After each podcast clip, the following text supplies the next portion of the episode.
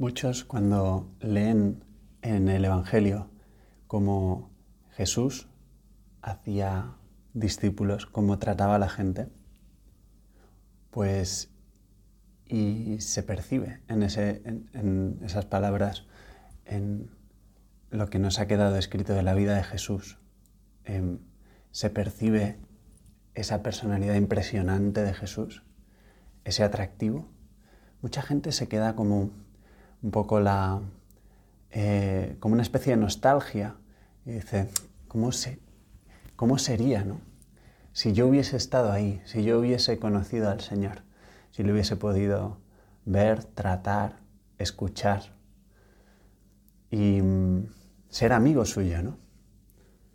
Y se quedan ahí como diciendo, si hubiese sido, si yo hubiese estado en ese momento con él, pues, y pues se imaginan, por supuesto que sería su amigo, ¿no? Y habría buscado por todos los medios estar con él, tratarle y quererle con esa amistad. Pero claro que sería de un modo pues único, ¿no? Cómo tratas a una persona que es muy buena gente y que además es Dios. Pues efectivamente, es algo que nos puede venir. Y pues recrearnos un poco con la imaginación.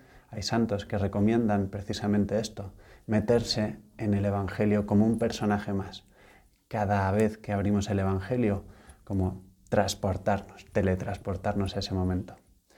Pues yo, a esta gente, incluso a mí mismo, que yo alguna vez pues he pensado así, eh, me viene de vez en cuando a la cabeza esto y muchas veces pienso, pues en el fondo, si es que no, digamos, no tiene sentido esa, entre comillas, nostalgia, ¿no?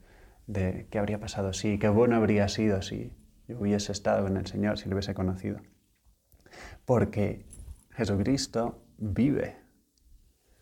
Esto pues eh, lo sabemos, lo sabemos por fe, eh, lo sabemos porque nos lo dice la Iglesia. Em, cada cierto tiempo pues eh, lo escuchamos, espero. pues cuando vamos a, a misa y escuchamos en las homilías pues lo que nos dicen los sacerdotes, eh, la confesión, en fin, hay tantas oportunidades de redescubrir esta verdad. Jesucristo vive. Y qué bueno es, qué bueno es no olvidarlo nunca, porque así no viviremos del pasado, entre comillas, ¿no?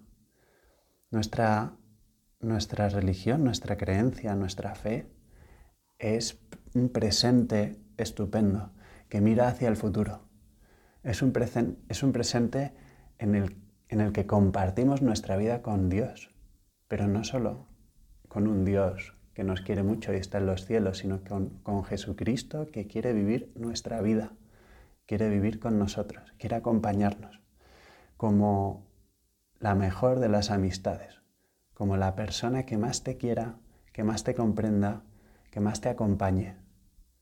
Pues más que esa persona, porque como hemos dicho, esta persona tenía la característica, tiene la característica de ser a la vez una persona con corazón de hombre y Dios.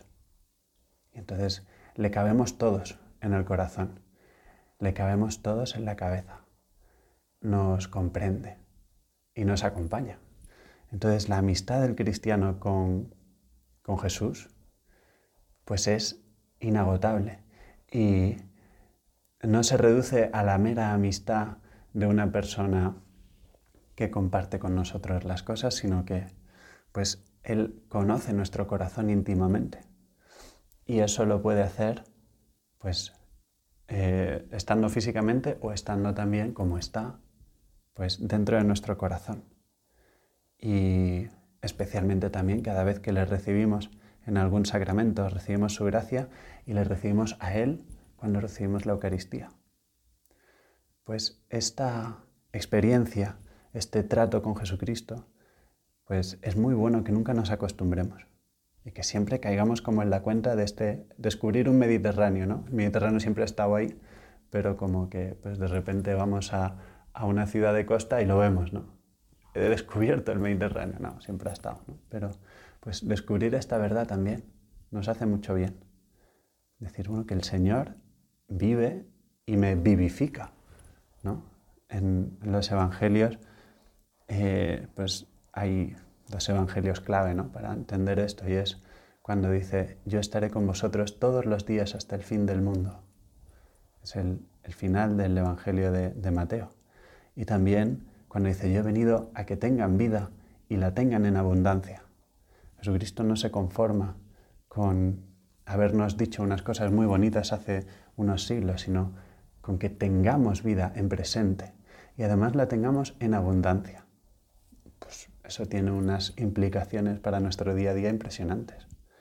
Hace unos días ha sido, hemos celebrado eh, a San Gregorio Magno y me gusta especialmente, aunque sea una cosa muy concreta de los sacerdotes, pero creo que se puede extrapolar también, en la oración dedicada a este santo, hay manifestado un deseo. Dice que el progreso de los fieles sea el gozo eterno de los pastores. Me parece un deseo buenísimo, ¿no?